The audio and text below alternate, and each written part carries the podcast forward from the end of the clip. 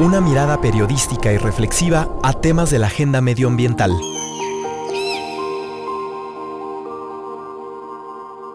Resistierra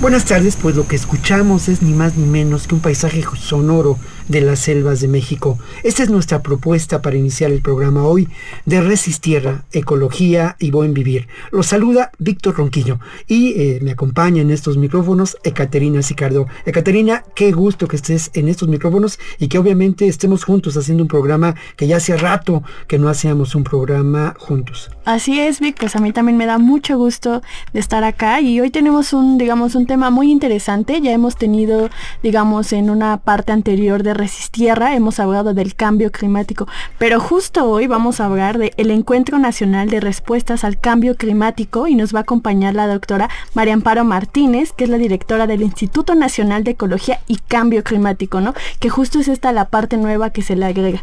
Pero bueno, eh, hay que recordar que nos gusta estar en comunicación con ustedes. Les recordamos las, digamos, las fuentes para poder comunicarse, arroba conavio o arroba ibero 99 FM. Y si te parece, vamos a escuchar la nota preparada por Ivette y después vamos con nuestra entrevista. Resistierra. Asocian el cambio climático a la muerte de milenarios árboles baobab. El árbol baobab, que también es llamado el árbol de la vida, por su capacidad para producir fruta rica en nutrientes, incluso durante la dura estación seca de África, puede vivir hasta los 3.000 años de edad. Los árboles, ubicados en Zimbabue, Namibia, Sudáfrica, Botswana y Zambia, han muerto totalmente o en parte, de acuerdo con datos reportados en la revista Nature Plants. Los científicos determinaron que 9 de los 13 árboles baobab más antiguos y 5 de los 6 más grandes han perecido parcial o completamente en los últimos 12 años. Algunos de ellos datan de los tiempos de la antigua Grecia. Su muerte puede deberse a los efectos del cambio climático, según señala el estudio publicado. Resistierra. Ekaterina, fíjate que los árboles boabab de los que habla esta nota son los árboles del principito. Es una maravillosa alusión que tiene que ver con este proceso de auténtica domesticación, que es el proceso de domesticación que tiene que ver con el amor. Ahí está, me parece que la clave es vincularnos de manera diferente con la realidad, con el medio ambiente y entender que esa vinculación se tiene que dar a partir del amor. A mí me entusiasma mucho la presencia en esta cabina. Nos acompaña la doctora María Amparo Martínez Arroyo. Ella es directora del Instituto Nacional de Ecología y Cambio Climático, porque al final de cuentas oímos hablar de muchos encuentros nacionales. Este encuentro particularmente reviste el interés de estar abocado al tema del cambio climático, pero hay algo muy importante. Es un encuentro nacional que desde su nombre lleva el asunto y el tema de respuestas a esta contingencia muy grave. María Amparo, bienvenida a Resistir. Muchísimas gracias. Muchas gracias a los dos por invitarme. El encuentro se va a realizar del 17 al 20 de septiembre. Lo que tiene este, este encuentro y por lo que decidimos llamarle de respuestas es porque lo iniciamos en el, en el instituto en colaboración además con muchas otras instituciones de educación, eh, de gobierno, eh, con, de, la sociedad civil, eh, para podernos encontrar y ver qué es lo que estamos haciendo frente a este reto que tenemos de la humanidad, que es el cambio climático. Y lo iniciamos precisamente cuando habían pasado ya los acuerdos de París, a donde nuestro país llevó compromisos y llevó una, una serie de posturas eh, que, de acuerdo junto con otros, otros muchos países, pues eh, tenía la, la, la, intención de poner un, o tiene la, la intención de poner un, un alto al tipo de desarrollo que hemos estado llevando.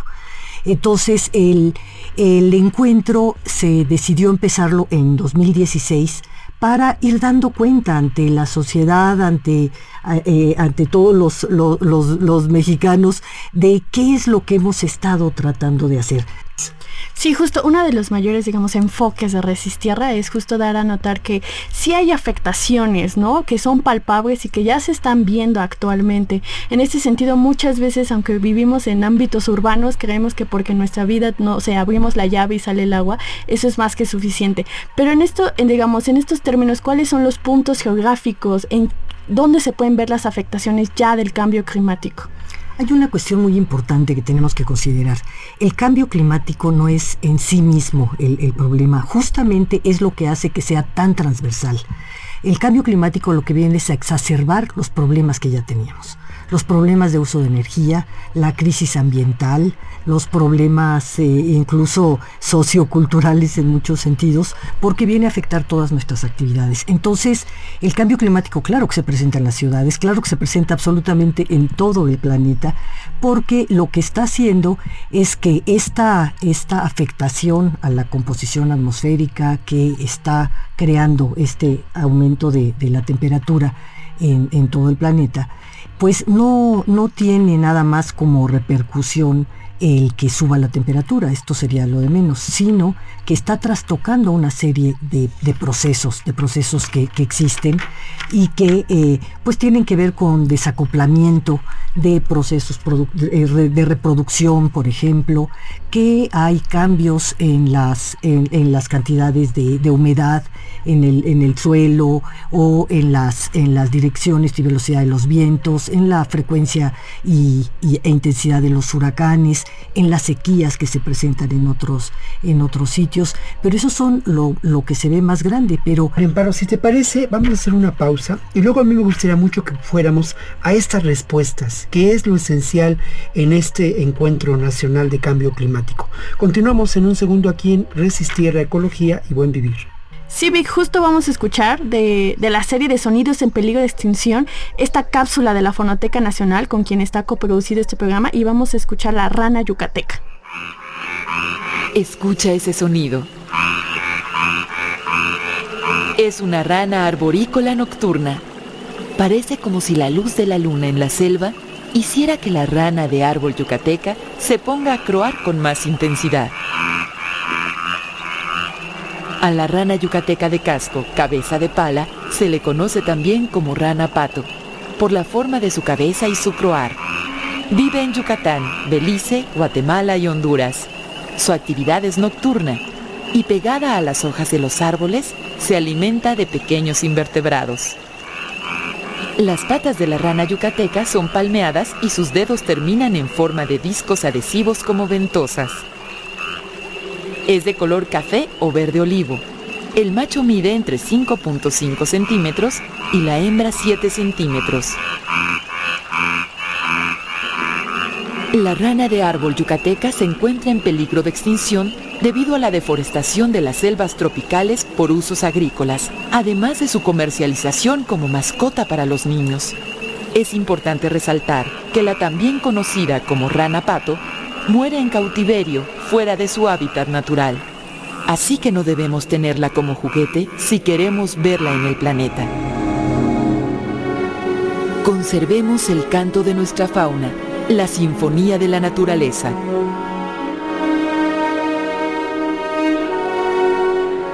Fonoteca Nacional. Preservamos la memoria sonora para el futuro. Bueno, vamos a continuar con esta entrevista. Eh, hoy dedicamos al programa algo que es fundamental, a las respuestas que se están gestando en nuestro país en relación al cambio climático. Hay un encuentro nacional que se llevará a cabo el, del 17 al 20 de septiembre. Nos acompaña María Amparo Martínez. Ella es la directora del Instituto Nacional de Ecología y Cambio Climático y me parece fundamental formular una pregunta. ¿Qué esperamos generar en este encuentro? ¿Cuáles son, en primer lugar, una mayor conciencia y un mayor conocimiento del problema. El cambio climático es un tema con el que vamos a vivir por lo menos todo el siglo XXI. Todos los jóvenes tienen que conocer de qué se trata, tienen que saber eh, en qué les toca y qué pueden hacer desde su profesión no hay ninguna profesión que no, que no pueda hacer algo con respecto al cambio climático, porque se trata de un cambio absoluto de, para, poderlo, para poderle responder, de un cambio estructural de la forma en cómo hacemos, en cómo producimos, en cómo consumimos, en cómo nos relacionamos con la naturaleza, cómo nos movemos, cómo construimos las casas, las ciudades, en fin, esto tiene que ver con, eh, con las instituciones que conformamos y cómo las arreglamos para llevar políticas transversales todas esas son respuestas al cambio climático y las tenemos que ir construyendo juntos. Eh, pues cuestiones como cómo observar a, la, naturaleza a nuestro alrededor y saber eh, qué tipo de cambios se está viendo y que, por ejemplo, nos lleven a tener que cambiar de cultivos o a plantear seriamente que ya no se construya en una cierta zona y se, y se, lleve a, otra. Eh, hay muchas cosas que tenemos que aprender juntos, pero no lo podemos aprender solamente en teoría. En este sentido, Marian pero ¿quiénes van a ser los participantes? ¿Quiénes vamos, ¿Quiénes vamos a ver dialogar en este encuentro? están los, eh, los secretarios de medio ambiente de todos los estados, está la asociación de alcaldes, de, presidentes municipales también de todo el país. Eh, vamos a, reunir a, una serie de personas y de instituciones que eh, están involucradas en su trabajo cotidiano con el cambio climático para eh, decirles en, este momento lo que pudimos recopilar en, todo el país, en, todos estos ámbitos que les menciono, tanto gubernamental, en varios órdenes de gobierno, en toda la geografía mexicana y en distintos sectores, el académico, el, privado, el social, sobre qué está pasando en México. La, eh, presentamos la sexta comunicación nacional que se entrega a las Naciones Unidas, a, la Convención Marco de Naciones Unidas, que es la obligación que tenemos todos los países de ir entregando periódicamente esta, de, e, e, este reporte. Y entonces, antes de mandarlo, queremos discutirlo con, con, la sociedad mexicana, en primer lugar con los directamente involucrados del Sistema Nacional de Cambio Climático, con el trabajo que hicimos en la sexta, y los días siguientes eh, con, toda la sociedad, con académicos, con estudiantes, con gente de la sociedad civil, con distintos sectores, hablando de cada una de las, de las temáticas eh, de, mitigación, de adaptación, de políticas públicas, eh, en fin, María Pablo, hay un tema que me parece eh, esencial y ese tema tiene que ver con el diagnóstico. Es muy buena noticia que se realice un diagnóstico y que como nos dices, vamos a presentar lo que encontramos en este momento en relación a la realidad del cambio climático en nuestro país.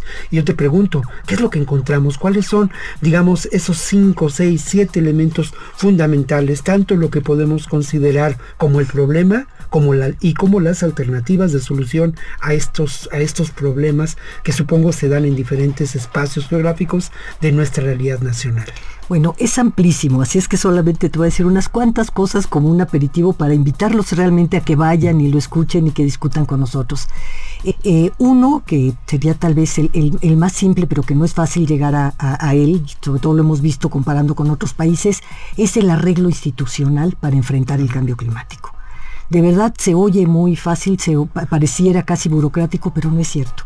Necesitamos estar preparados incluso con arreglos institucionales que nos permitan desarrollar planes transversales, porque el cambio climático no es en, una sola área. El cambio climático es en todas las áreas de actividad que tenemos y tenemos que hacer los planes así. Entonces, eso vamos a presentar y cómo ha resultado en distintos, a nivel estatal, a nivel municipal, a nivel, a nivel nacional. Hay otra que es cómo hemos eh, identificado qué, necesita hacer México. Y entonces vamos a presentar el Inventario Nacional de Emisiones de Gases y, Compuestos de Efecto Invernadero, donde identificamos cuáles son las fuentes, dónde emitimos más los mexicanos eh, estos gases que, afectan. Y entonces, en ese sentido, cuál es nuestra contribución ante el mundo para reducirlos. Hablamos también de otro tipo de compuestos que, eh, que son sobre todo de países en desarrollo, que son los contaminantes climáticos de vida corta, como el carbono negro, este, este humo negro que vemos en, desde en las quemas de, basura, en los, en los camiones de diésel, en muchas actividades, que están creando en el presente una gran cantidad de enfermedades en la gente y que además aumentan el potencial, el potencial de calentamiento en, distintos sitios. Vamos a ver eh, cómo, cómo, calculamos y, las los distintos sectores del sector público, privado, social, que contribuyen a, emitir y cómo, cómo fue que, hicimos los compromisos ante los acuerdos de París. Y esto quiere decir revisar tecnologías, cómo podemos cambiar las eh, tecnologías, cuánto nos va a costar hacer eso Y lo, de las cosas que hemos encontrado es que, es que eh, nos conviene mucho más económicamente hacer esos cambios tecnológicos que seguir como estamos. Y lo podemos, lo podemos probar y es lo que vamos a presentar, los estudios que se han hecho en distintos campos para mostrar que, que no es una que, no, que no es una, una, pérdida, todo lo contrario. Ganamos a nivel social, a nivel ambiental y hasta a nivel económico si hacemos estos, estos cambios. Eh, vamos a presentar eh, qué es la adaptación al cambio climático y dónde estamos viendo que se asoman eh, necesidades de, de, fortalecer nuestra capacidad adaptativa tenemos algunos, algunos problemas que se van asomando, el, sargazo que tenemos ahora, por ejemplo, en donde vemos claramente eh, no es que podamos decir, este es cambio climático, pero es el tipo de cosas que nos van a pasar con cambio climático, porque empiezan a conjuntar la contaminación tremenda que se ha metido al Caribe, que normalmente no tiene esa cantidad de nutrientes, son por contaminación que vienen de, los ríos, de los barcos, de, esto. Entonces, la contaminación que existe con el aumento de temperatura y con, eh, con organismos que viven ahí y que de pronto, ante estas condiciones eh, cambiantes, empiezan a crecer de una manera exponencial y, a causa, y, pasan de ser un elemento natural que servía de conectividad en los, en los, en los mares para muchas eh, especies a ser un problema en, muchos sitios. entonces, ese tipo de cosas que cada vez vamos a ver más, vamos a analizar cómo cómo identificar la vulnerabilidad. Vamos a presentar el Atlas Nacional de Vulnerabilidad al Cambio Climático, diciendo en qué municipios, en qué, en qué, sitios, cuáles son los que están eh, pues más susceptibles de, tener daños y para, para, ir preparando cómo, cómo hacer, eh, cómo mejorar nuestra capacidad de, respuesta. Vamos a presentar también la evaluación de las políticas públicas eh, en cambio climático que hicimos, que hicimos en el, en el INEC.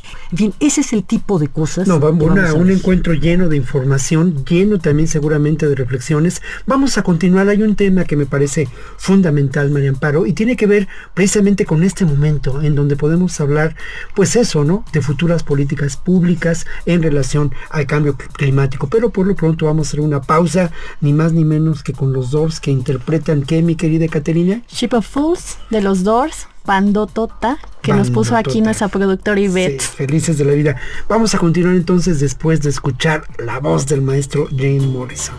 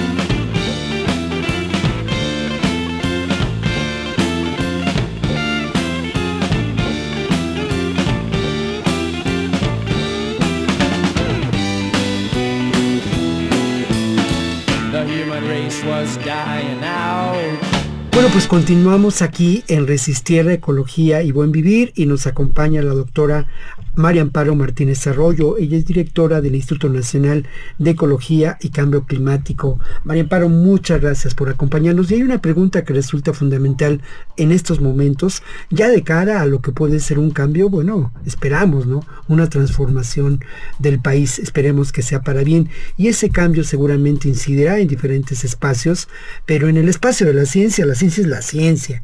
Pero sí creo que la ciencia puede llevar a la instrumentación de políticas públicas ¿Qué políticas públicas? Yo sé que es una pregunta para, pues eso, para desarrollar a lo largo de un sexenio, ¿verdad? Pero ¿qué políticas públicas serían eh, eh, importantes desarrollar, gestionar, quizá imaginar para abatir los efectos del cambio climático en nuestro país? Mira, Víctor, todo lo que tiene que ver con ambiente y con cambio climático, tal vez con muchas otras áreas, pero en particular con esto, no pueden ser eh, medidas de corto plazo.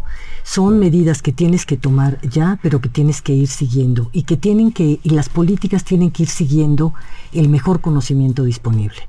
La ciencia del cambio climático es una ciencia pues bastante, bastante nueva, pero que está conjuntando muchas otras, muchas disciplinas y, donde vamos aprendiendo algo cada día. Entonces, si tiene que haber, eh, bueno, las, políticas públicas tienen que seguir esto. Eh, en, pocos temas como este, es, tiene que estar tan ligados el conocimiento, el desarrollo científico y tecnológico con, con, sus, bueno, con sus bases, con sus consecuencias, con cuáles, cuáles van a ser sus impactos. Y eh, entonces todas las medidas se han tomado, por eso cuando se, está, se hacen acuerdos sobre cambio climático, se toma, la primera fecha es 2030, se tomó en 2015 y son 15 años, y se han hecho también eh, las, las proyecciones de cómo vamos a estar en 2050. Los acuerdos de París, los objetivos de desarrollo sostenible, ponen una agenda en principio 2030, pero con un horizonte que va hasta, hasta la mitad del, del siglo por lo menos. Entonces, tenemos que pensar que, así son y que la, obligación de todos los que tenemos el, privilegio de poder, de poder trabajar para nuestro país en algún, desde algún, alguna eh, trinchera, digamos, ya sea este, académica, eh, del servicio público, del servicio eh, privado social, es, es tener esa, esa mira, el actuar, el actuar cotidianamente sabiendo que tenemos un gran, una serie de objetivos. La, Agenda 2030 creo que nos trae una, una eh, pues una perspectiva muy interesante que es la de la de saber que las acciones que hacemos las podemos organizar en torno a a disminuir las posibilidades de que la temperatura aumente a, más de, 2 grados o de, o de 1.5 con respecto a la, a la, era preindustrial y entonces tratar de pensar cómo hacemos para reducir el uso del, carbono en todas nuestras, nuestras actividades. Tiene también, eh, se liga con que tenemos que hacer pues sociedades más, más igualitarias que nos permitan ir cambiando también la cultura de la colaboración en términos de reducir nuestra vulnerabilidad y de, y de hacer la, adaptación a las cosas que ya no vamos a poder evitar en términos climáticos, a los cambios que ya no vamos a poder evitar, cómo irnos adaptando y conociendo. Y también, bueno, cómo frenar los, los posibles impactos que puedan ser más, más fuertes. Eh, creo que en, términos, en términos generales lo que tenemos que hacer es una, una profunda eh, sinergia entre las actividades de, desarrollo, de estudio, de vida, con, con tener un, eh, planeta que, esté mejor tratado por, la humanidad y en un momento en el que además eh, tenemos la coincidencia de, los, todos los países del planeta eh, que por lo menos algunos lo harán, otros no, algunos lo harán más rápido, otros lo harán más despacio, pero por lo menos después de años de negociaciones se logró que, todos los países estuvieran de acuerdo en que no podemos seguir como vamos. Y eso es el elemento central que tenemos que aprovechar, las generaciones que nos toca estar viviendo ahora, a que eh, aprovechar ese momentum y mirar el futuro con, ese, con esa perspectiva, con la cantidad de cambios que podemos hacer.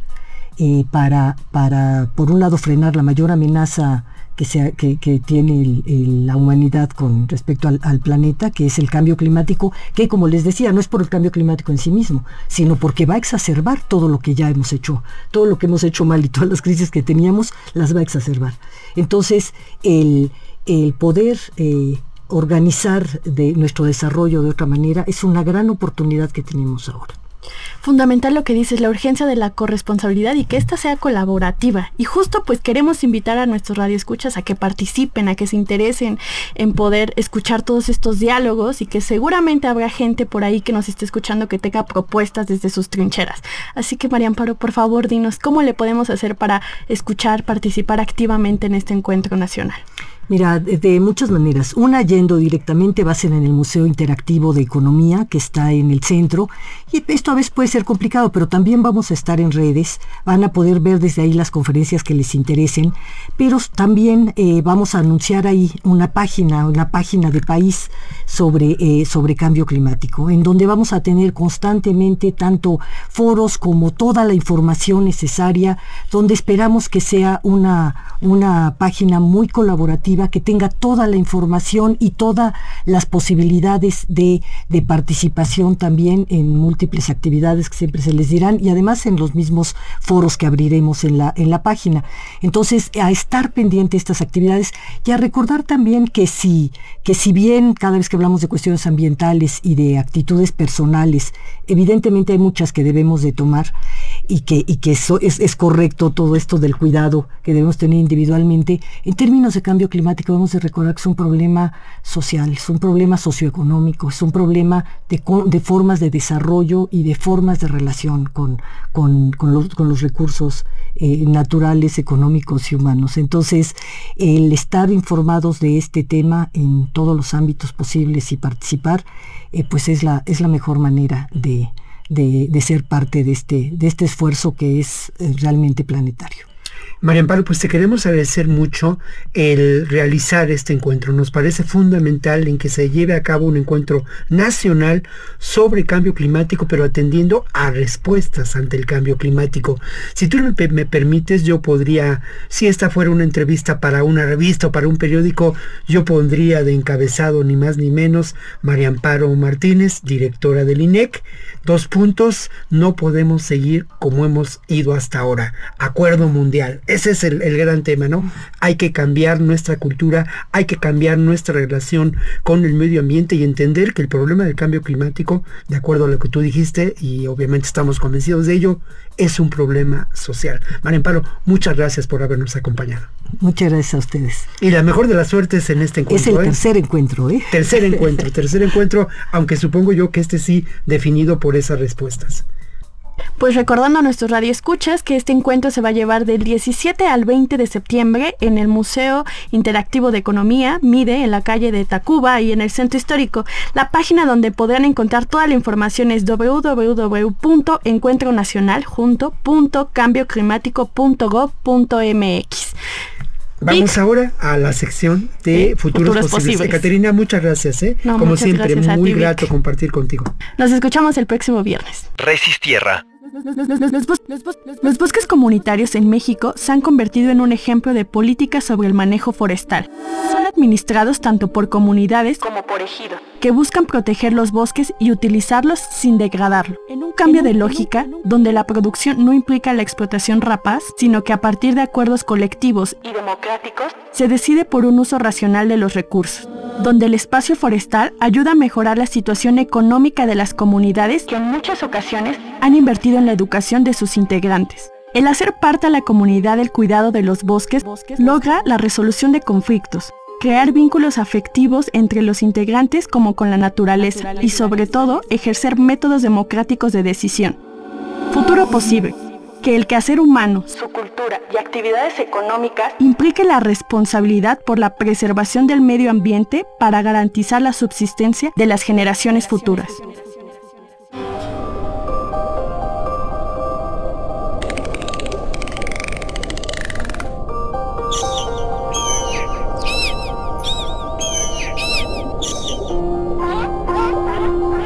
Una mirada periodística y reflexiva a temas de la agenda medioambiental.